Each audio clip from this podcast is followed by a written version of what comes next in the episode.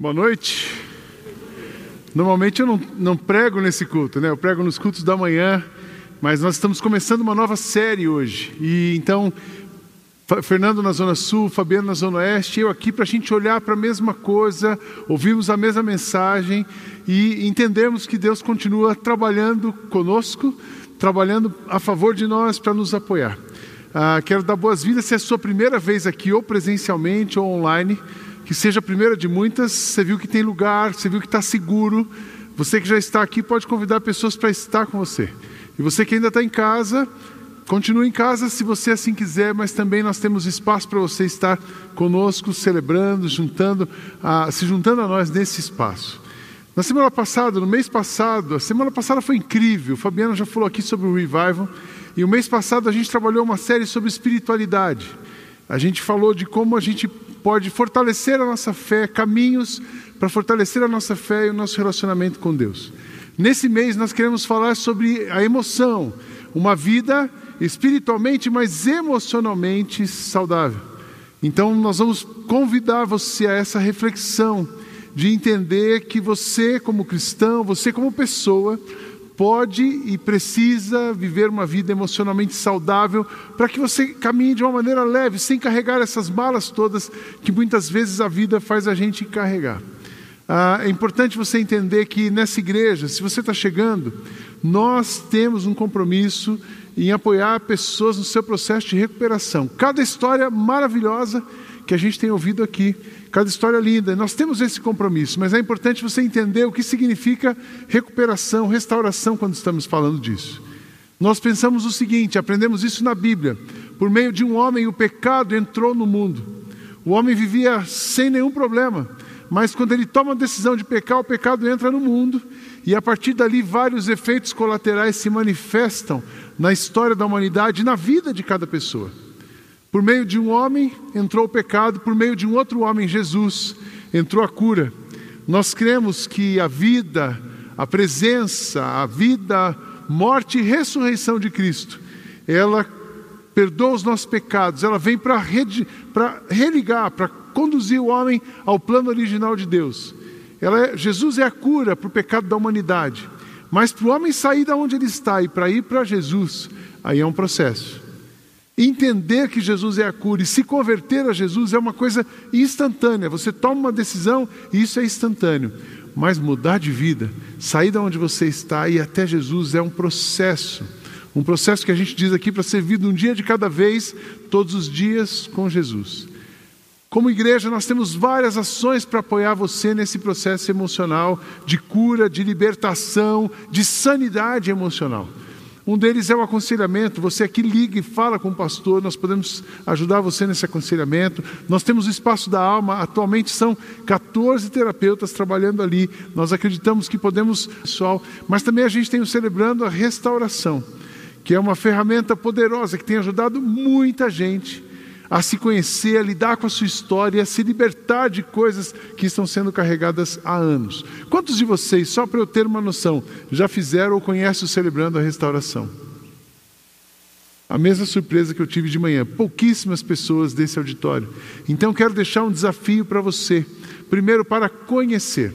Dia 23 de fevereiro, às 19h30, nós vamos ter um Welcome CR 2021 pastor Fernando e a equipe do CR vai apresentar para você o que é o Celebrando a Restauração. E aí vem um segundo convite. Eu quero desafiar você a investir pelo menos um ano da sua vida no cuidado da sua saúde emocional. Você passar esse ano de 2021 ligado num grupo de passos, o que é isso? Vai para o site da igreja, conversa com a recepção, tem um QR Code que vai aparecer ao final. Você pode se inscrever, ter mais informação sobre um grupo de passos, que é o CR, num grupo que fica fechado, não fechado numa casa, mas um grupo único que vai durante um ano juntos. Atualmente online, vamos estudar online ou presencial. E os terças-feiras. Então você passar um ano revisitando a sua história, colocando um espelho na sua frente, honestamente reconhecendo aquilo que você precisa mudar, melhorar, tratar, reafirmar, é excelente. Eu, como pastor, eu já fiz acho que umas três vezes o ciclo aí, e começamos uma outra que depois não avançamos, mas cada hora que eu faço um ciclo do CR, eu percebo que tem mais alguma coisa, e sei que tem muita coisa. Preparando essa mensagem dessa semana, eu descobri tanta coisa. E Deus, eu disse hoje que eu comecei a preparação, daqui a pouco, pá, pá, pá. Alguém falou assim: pô, pastor, hoje você nocauteou a gente aqui. E saímos daqui pensando mesmo, como a gente pode assim, cara, o primeiro nocauteado fui eu. Porque quando a gente vai realmente olhar para Deus e pensar em saúde emocional e espiritual, tem muita coisa na nossa vida que pode ser melhor. Eu comecei a estudar também um livro, peguei um trecho desse livro, esse, eh, não quantos de vocês conhecem, mas o livro uh, Espiritualidade Emocionalmente Saudável, de Peter Escaziro. E ele coloca dez marcas, dez sintomas de uma pessoa que está espiritualmente e emocionalmente doente. Quando eu olhei essas dez marcas de uma pessoa espiritualmente, emocionalmente doente, eu disse: Uau! E aqui Deus começou já a mexer comigo. Eu vou ler para vocês. E aí pensa bem, vai olhando a sua história, não pensa no vizinho, não pensa no, no, seu cunhado, nem na sua sogra, nem no marido, nem na mulher. Pensa em você agora. Ouça isso aqui pensando em você. Dez sintomas de uma pessoa emocionalmente doente, emocionalmente e espiritualmente doente. Usam Deus para fugir de Deus. Ignorar emoções de raiva, tristeza e medo. Tristeza, não sei o que é isso. Medo, não tenho medo de nada. Morrer pelas coisas erradas, morrer e lutar e brigar pelas coisas erradas, um sintoma de uma pessoa espiritualmente, emocionalmente doente. Negar o impacto do passado sobre o seu presente. Eu costumo dizer que a sua história pesa mais no seu dia do que você imagina. A gente passar um ano de 2020 como nós passamos, e você hoje dizer assim: não tenho nenhum efeito colateral, com certeza você tá, é um sintoma de uma espiritualidade, de uma emoção doente, que está no mínimo numa negação, porque a pandemia afetou todo mundo. Eu não conheço nenhuma pessoa de nenhum lugar do mundo. Todas as pessoas que eu converso de diferentes lugares do mundo todas elas estão sofrendo com algum efeito da pandemia. Então, quando você nega esse impacto, você está espiritualmente, emocionalmente doente. A quinta característica, dividir a vida entre, entre compartimentos do secular e o sagrado. Ah, isso aqui é, de, é domingo, isso aqui é minha semana. Não, nós somos a mesma pessoa. Sexto, fazer para Deus ao invés de estar com Deus. Você pode ser um líder na igreja, você pode ser uma pessoa que ministra até aqui, você pode ser alguém que está em proeminência, mas você pode estar fazendo para Deus sem estar com Deus. É um sinal de uma espiritualidade doente. No sétimo, a sétima característica, o sétimo sintoma, espiritualizar o conflito. Você teve um conflito com alguém, você tem uma parte naquilo, mas você diz assim: não, é o demônio. O demônio é si mesmo, ele ataca. Você tem uma crise no casamento, ah, é que o demônio é contra casais. Eu quero dizer que o demônio é tudo que Deus é contra, tudo aquilo que Deus é a favor. Mas espiritualizar conflitos e tirar a sua responsabilidade é um sintoma de uma espiritualidade, uma emoção doente. Uma oitava característica, oitavo sintoma encobrir a fragilidade, a fraqueza e o fracasso. Não, não tenho fracasso, não tenho fragilidade, não tenho, eu sou forte, eu resolvo, eu consigo e eu posso. E aquela pessoa que está sempre com o peito aberto e ele faz e acontece. Nona, nono sintoma, uma, uma vida sem limites, viver sem limites criar a sua própria, sua própria ética e lidar e ser dirigido por essa própria ética. E por último, julgar a jornada espiritual das outras pessoas. Você é aquele que aponta os dedos para alguém e começa a olhar, comentar, e você está sempre bem, e alguém está com problema. Você está sempre saudável e os outros aqui não são tão espirituais. Isso é um sintoma de alguém que está precisando de ajuda. Quando eu olhei esses dez sintomas, depois eu conversei um pouco com a Kátia, e ela disse assim: interessante. Quando você começou a falar, eu fui, e realmente tem muitos daqueles sintomas que eu preciso é, tratar diante de Deus. Eu acredito e falo sem medo de errar, sem medo de conhecer todos vocês, mesmo não conhecendo todos vocês. Eu falo sem medo de errar que todos nesse auditório têm alguma debilidade e precisam ser tratados por Deus de uma maneira profunda, pessoal e renovadora. Amém, irmãos? Quantos aqui querem ser, viver essa vida espiritualmente e emocionalmente saudáveis? Quantos querem ser? Que benção. Quantos acreditam que podem ser? Aí a gente fica um pouco na dúvida. Eu quero dizer para você que é possível você viver espiritualmente e emocionalmente saudável, não por você, mas por Ele em você. Não pelos seus méritos, mas de graça, por amor, graça, toque de Jesus. É só a gente se entregar para Ele. E aí eu escolhi um texto para a gente olhar um homem que teve uma experiência uma experiência profunda de cura.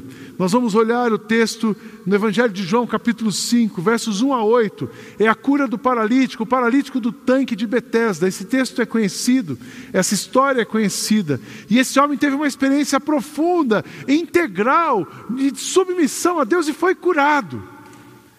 E aí ele nos deixa uma lição, ele nos deixa um ensinamento, ele compartilha a história dele, compartilha conosco um processo, como Deus trabalha na cura, na sanidade de cada um de nós. Vamos ler o texto. Você pode ligar a sua Bíblia, abrir a sua Bíblia, colocar uma luz em cima dela.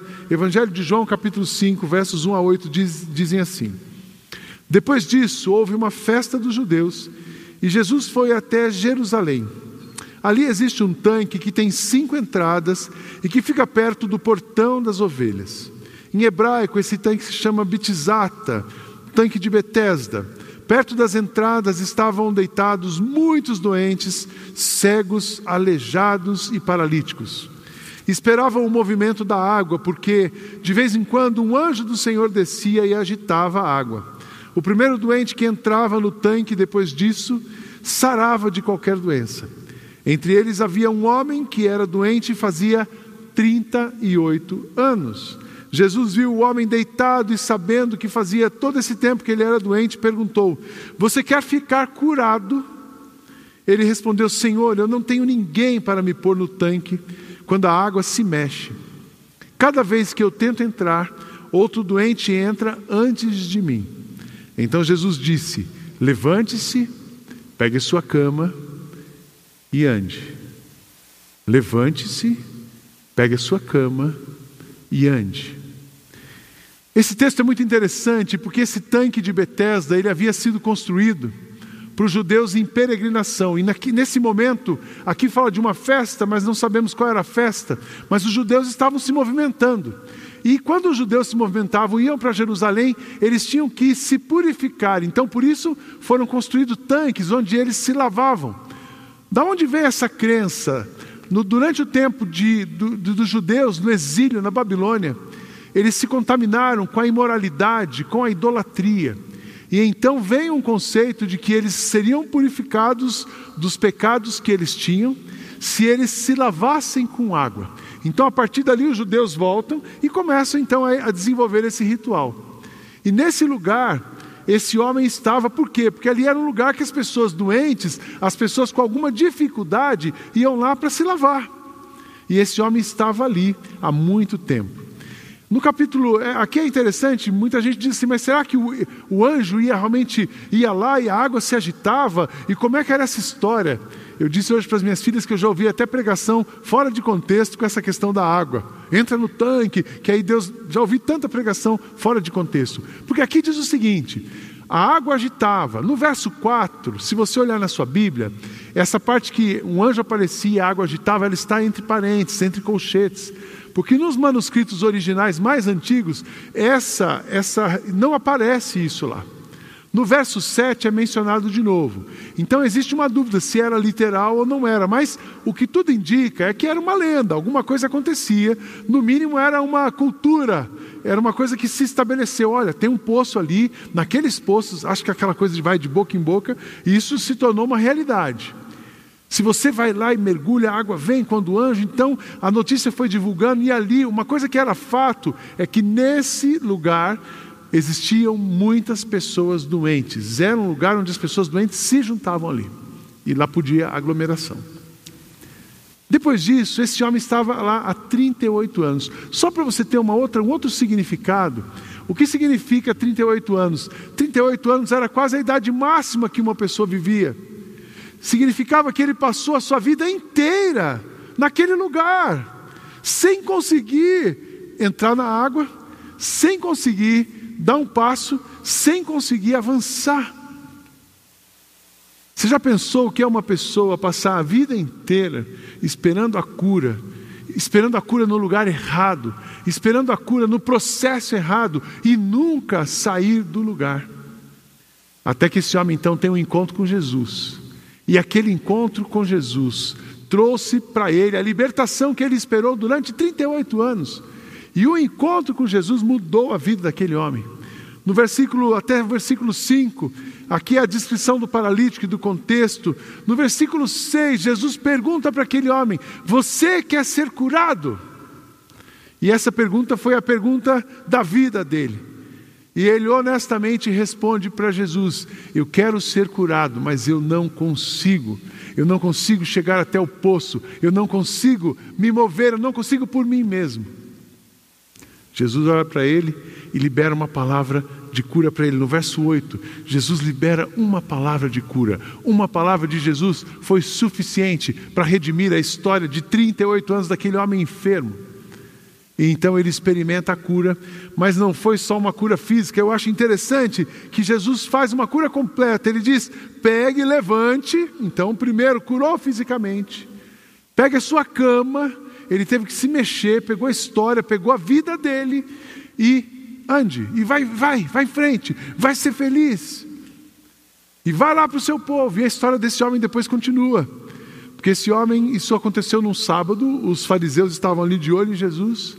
E esse homem depois é que é interrogado e acabam chegando em Jesus pela história que tinha acontecido com ele, mas o fato é que ele saiu do anonimato, ele saiu daquele lugar ruim, ele volta para a vida, ele vai interagir com as pessoas, ele ganha a vida normal.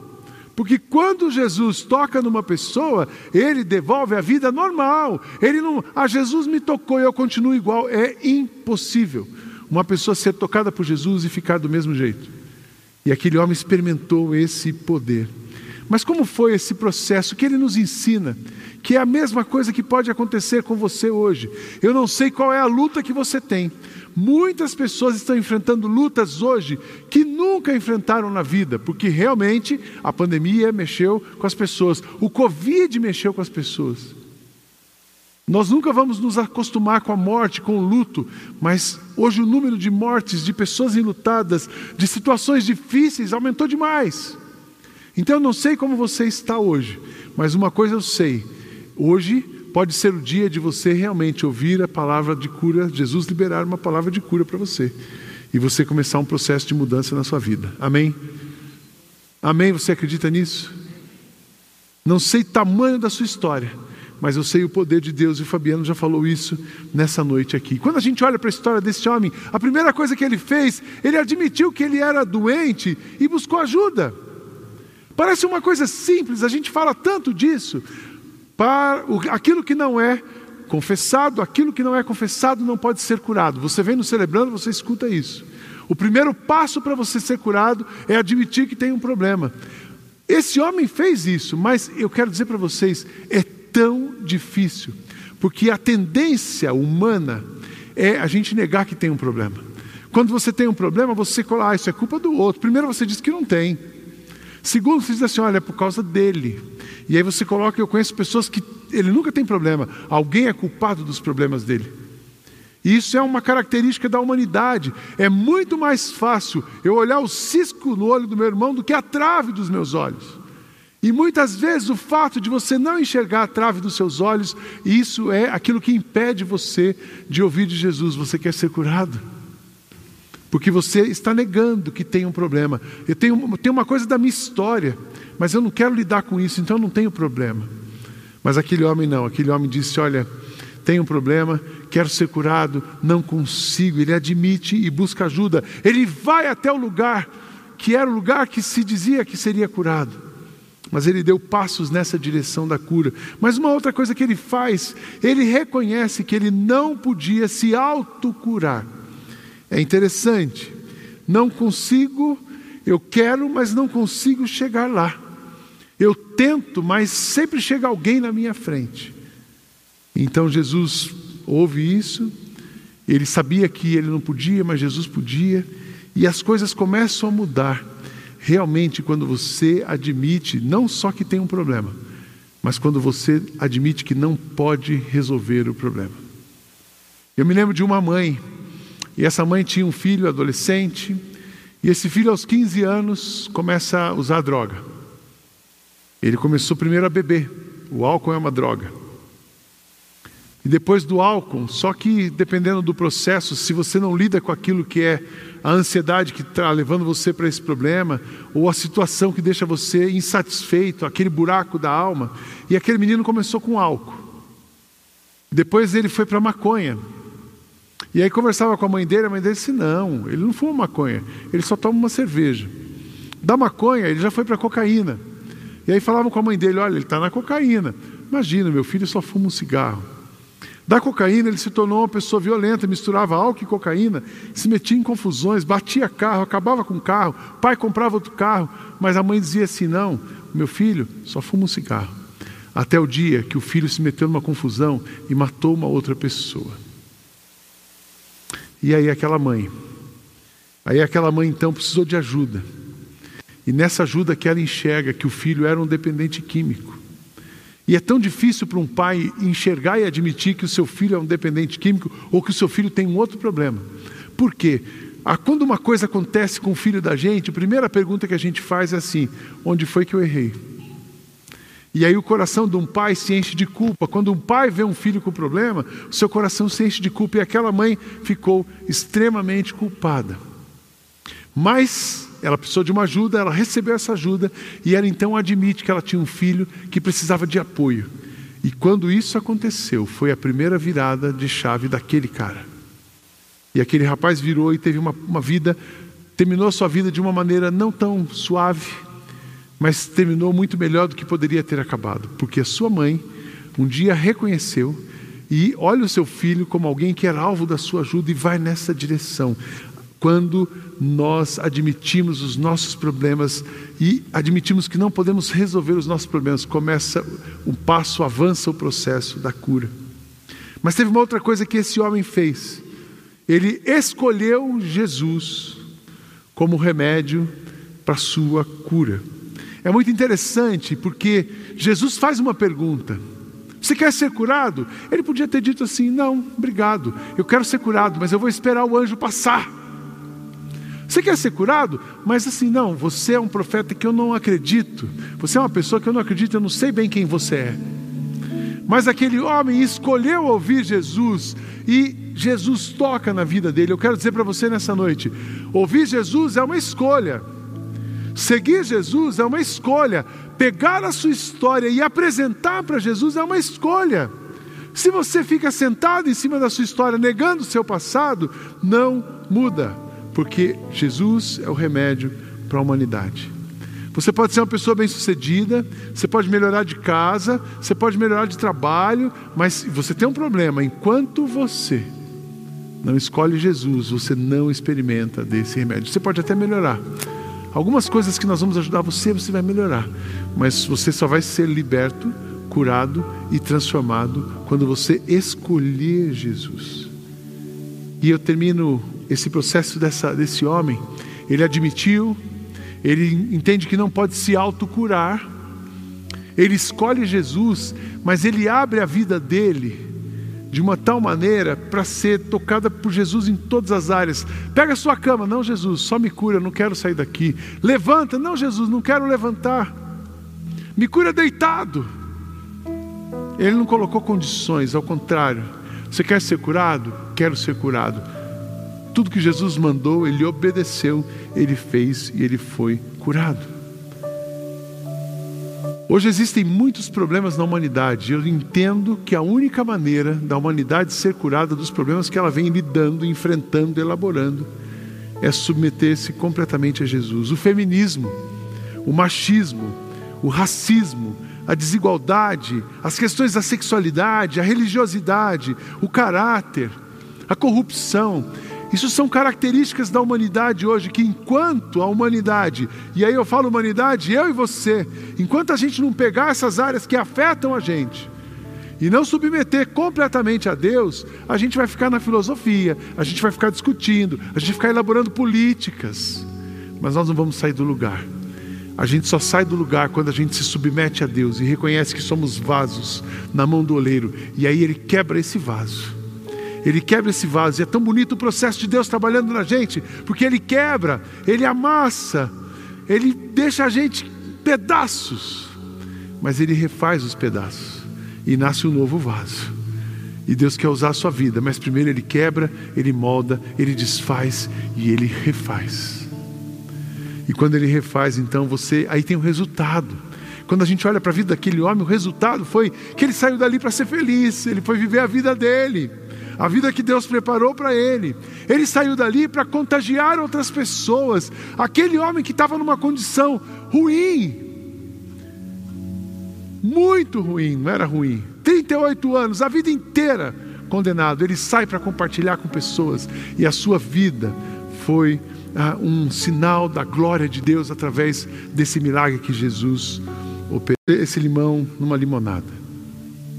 Muitas vezes você está com baita de um problema, mas quando você olha para Jesus, entrega esse problema para Ele, se submete a Ele, escolhe obedecê-lo, vira uma limonada. Na quarta-feira nós tivemos aqui foi muito interessante. Eu, eu ganhei minha quarta-feira quando eu vi aquele testemunho. Foi o café de conexão. Talvez essa família até esteja aqui. Eu não os vi de manhã e não sei se estão agora aqui.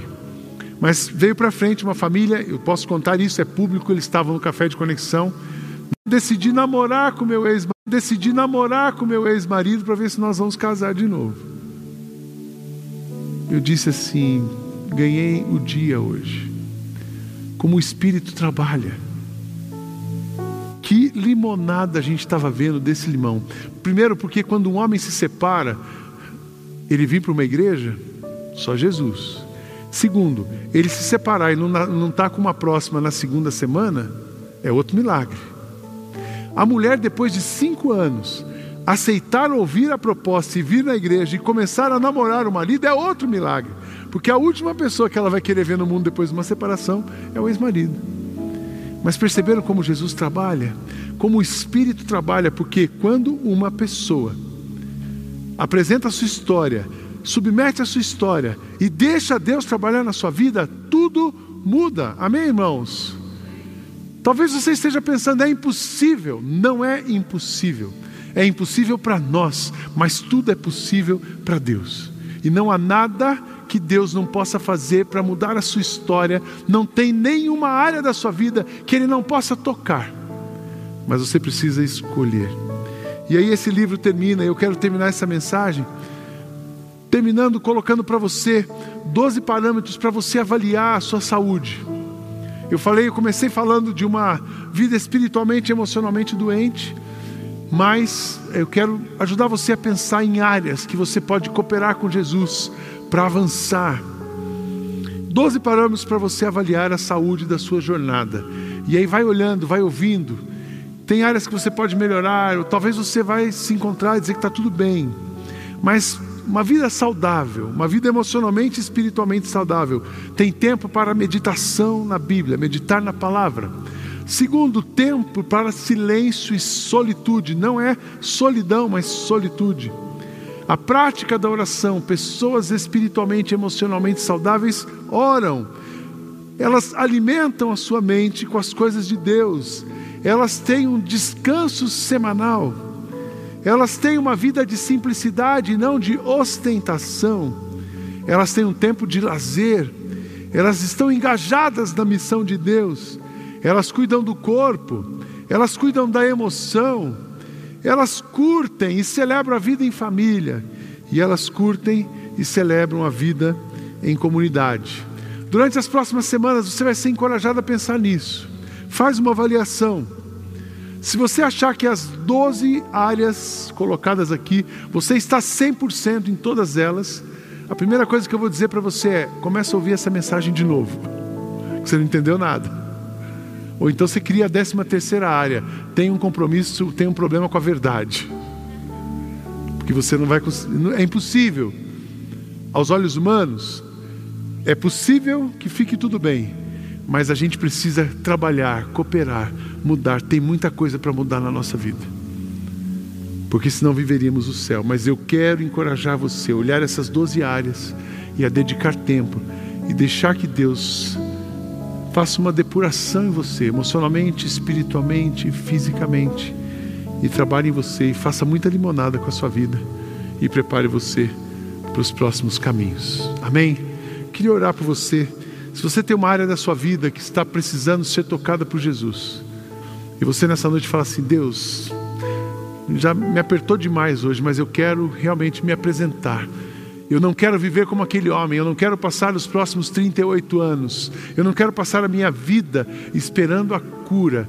Eu quero dizer hoje para o Senhor que eu estou disposto a ser tocado pelo Senhor. Eu queria convidar você a ficar em pé no seu lugar, eu quero orar por você. Se você reconhece nessa noite que tem uma área, uma situação, uma coisa na sua vida que você fala, Deus, eu, eu preciso ser tocado. A pergunta para Jesus é: você quer ser curado? E você nessa noite diz: quero ser curado, quero ser tocado por Jesus. Eu escolho obedecer, eu escolho seguir, eu escolho caminhar e quero cooperar com Cristo. Que lindo ver essa igreja 100%, quase 100% em pé. Nós vamos orar, Deus, eu quero, junto com esses meus irmãos, nos apresentarmos ao Senhor. Temos tantas coisas nas nossas vidas que podem ser mudadas e nos apresentamos ao Senhor nessa noite. Recebe cada pessoa aqui que está dizendo para o Senhor que tem uma área na vida deles, eu não sei qual é, mas eles, o Senhor sabe, eles estão colocando diante de Ti, dizendo um sim para a Sua proposta, para a Sua pergunta, se eles querem ser curados. Que haja transformação, que haja renovo, que haja libertação e que esses meus irmãos, todos nós possamos viver os próximos anos de uma maneira feliz, compartilhando com pessoas o que o Senhor fez, mas acima de tudo, sendo um sinal da tua glória, da tua majestade, onde nós estamos. Fortalece cada um nas suas decisões, nos processos, na caminhada, que a tua boa mão e teu espírito esteja se movendo na vida e no coração de cada pessoa. Essa é a nossa oração, em nome de Jesus. Amém. Amém. Pode sentar, que Deus abençoe você. Que Deus te abençoe, que Deus te fortaleça. Nós vamos tomar a ceia. Se você não pegou ainda o seu cálice o pão, eu queria convidar você a ir até a recepção ali na frente, na porta. Você pode pegar. Mas enquanto a banda vai começar a cantar, que você ore. É um tempo ainda para pensar que ninguém coma ou beba indignamente. Então, é um tempo de perdão, é um tempo de se apresentar diante de Deus. Feche seus olhos e glorifique ao Senhor.